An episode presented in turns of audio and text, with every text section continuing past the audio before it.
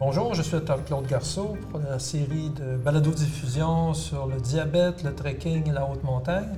Aujourd'hui, nous vous allons préparer, nous allons vous parler un petit peu de comment on peut se préparer en tant que diabétique ou non diabétique pour un trek de plusieurs jours en haute montagne. Alors Pierre, euh, j'aimerais que tu, demandes à Thierry comment on fait une préparation physique pour un tel, une telle aventure. Alors Thierry, en fait, le questionnement que toute euh, personne euh, veut savoir sur comment s'entraîner à un exercice vraiment intense et prolongé. On ne parle pas de faire une journée, mais de faire un, deux, trois semaines d'exercice intense. C'est ça. Il y a plusieurs facteurs hein, dans ces expéditions, comme en Ouganda. Il y a la durée, il y a les journées euh, subséquentes. donc, plusieurs journées de suite pour le diabétique. C'est un défi supplémentaire au niveau des ressources énergétiques musculaires. Puis il y a le fait de monter en altitude où euh, la pression partielle en oxygène s'appauvrit, donc notre système cardiovasculaire est un peu plus demandé qu'à l'habitude. Donc euh, il faut préparer nos deux systèmes. Je dis souvent aux patients, il faut préparer le moteur puis la carrosserie parce que sans un, euh, notre moteur de Porsche avec une vieille Lada rouillée, carrosserie de Lada, ça va pas très bien. Alors il faut avoir une bonne capacité cardiovasculaire, mais aussi une bonne, bonne musculature qui, appuie tout ça. Je pense que quand même, c'est un trekking qui, quand même, qui peut être assez de haute intensité, même si on essaie d'éviter la très haute intensité. Il y a des moments où c'est impossible dans ce trekking. On est tachycarde, on a le cœur bas au maximum, donc il faut préparer nos qualités physiques pour ce genre d'exercice qu'on fait peut-être pas souvent. Ben, c'est ça, parce qu'au niveau euh, de la mer, un effort qui nous semblerait sous-maximal, une marche rapide par exemple, à ces altitudes-là, notre cœur va avoir la même vitesse que si on était à un effort maximal. Donc, on pourrait euh, avoir des poux qui allaient des fois jusqu'à 100, 110, même plus 130, 140. Ça pourrait être à 130, 140 pour un effort. Euh, 10-15 minutes. C'est ça. Donc, d'entraîner sa capacité cardiovasculaire, bien, ça va être aidant pour avoir une certaine aisance euh, ou, d'avoir un volume sanguin dès le départ lorsqu'on se présente à l'expédition qui est un peu plus grand. Comment on se prépare pour ce genre? Quel genre d'exercice tu peux pour se préparer pour notre euh, endurance musculaire, mais aussi pour ces pics d'intensité euh, cardiaque? Donc, au niveau cardiovasculaire, ce qui est intéressant, c'est d'aller soumettre à des efforts qui sont plus élevés, des efforts qui seront similaires justement à une marche, mais en haute altitude. Donc, un effort qui est plus grand qu'une simple marche au niveau de la mer. Donc, euh, il faut avoir un essoufflement intense pour plus d'une minute, donc des deux, trois minutes en soutenant cet effort-là. Et ensuite de ça, on peut euh, revenir à une intensité un peu plus euh, basale. Alors ça, on appelle ça des intervalles. Les intervalles de trois minutes, c'est ce qui serait le plus payant pour la situation de haute altitude où on est longtemps en anaérobie, une condition où, on va avoir accès à moins d'oxygène. Mais pour s'y rendre, on peut développer des plus petits intervalles. Des 30 secondes où on travaillera très fort, 30 secondes où on travaille moins fort. Et on fait ça euh, plusieurs fois. Et Thierry, on a souvent l'impression que ce sont nos jambes qui vont monter la montagne. Il y a des groupes musculaires qu'on connaît moins qui font partie de la proprioception, qui vont permettre la stabilité, qui vont permettre de diminuer les blessures. Et ces muscles-là, est-ce qu'il faut consulter quelqu'un pour nous apprendre à les entraîner? Parce que c'est pas naturel d'entraîner des moyens fessiers. Euh, les abdominaux font partie également de muscles qui sont très stabilisateurs. Mm-hmm. Ils sont essentiels pour la montagne et surtout pour éviter les blessures. Absolument. Donc, ces blessures-là qui arrivent pour des gens qui sont plutôt sédentaires souvent ou qui font un, sport cyclique, toujours le même mouvement. il y a des muscles stabilisateurs qui sont peu développés, qui deviendront importants quand on transporte une charge comme un sac à dos, qu'on descend avec cette charge-là ou qu'on marche plusieurs jours. Alors oui, tu as nommé des groupes euh, musculaires importants au niveau des moyens fessiers, au niveau de toute la chaîne aussi des ischio-jambiers, le tronc.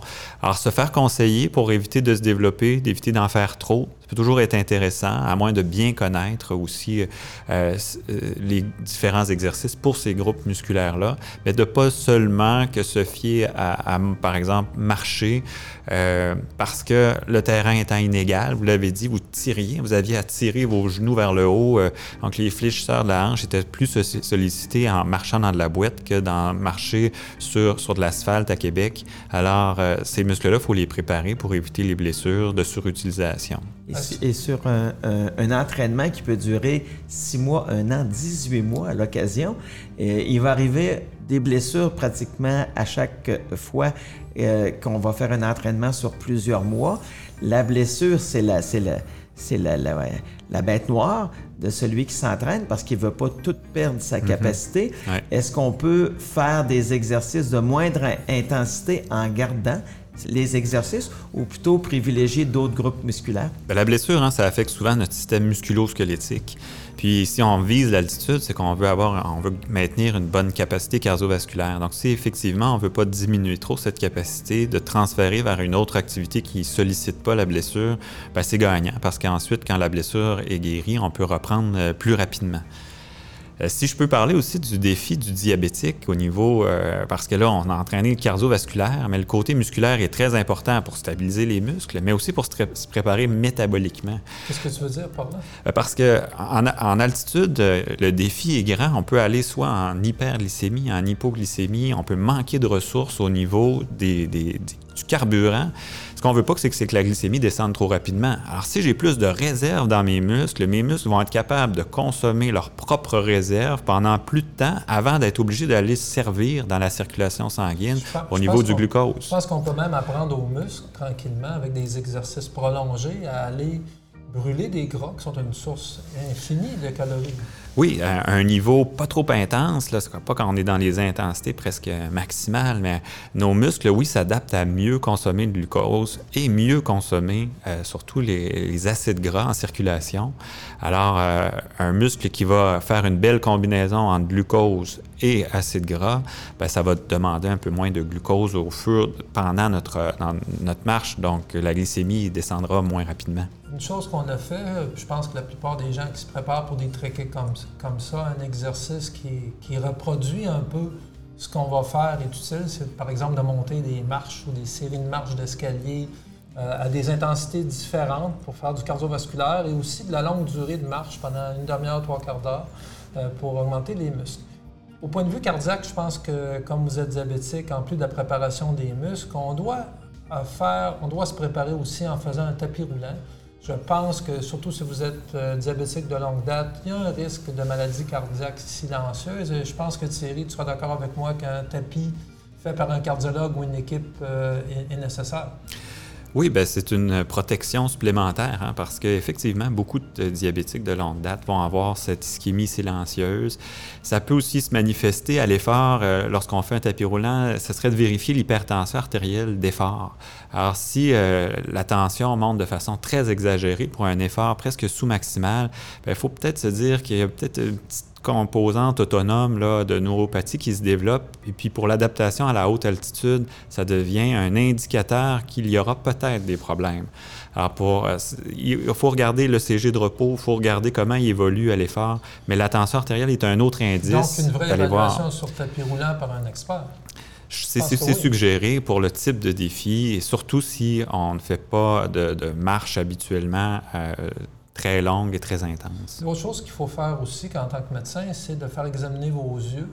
Euh, si vous avez des rétinopathies, une atteinte de l'œil, il est bien décrit dans la littérature des hémorragies qui peuvent arriver à cause de l'altitude. Donc, c'est pas fréquent, mais c'est pas le temps d'aller euh, en altitude avec une rétinopathie qu'on appelle proliférative, où il y aurait des vaisseaux. Donc, faire examiner vos yeux.